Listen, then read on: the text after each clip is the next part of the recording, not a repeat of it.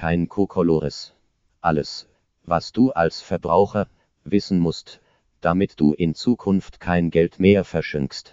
Wenn schätzungsweise über 10 Millionen deutsche Haushalte noch nie den Stromanbieter gewechselt haben und jedes Jahr auch noch der Strompreis unaufhaltsam in die Höhe steigt, dann gibt es viel zu tun.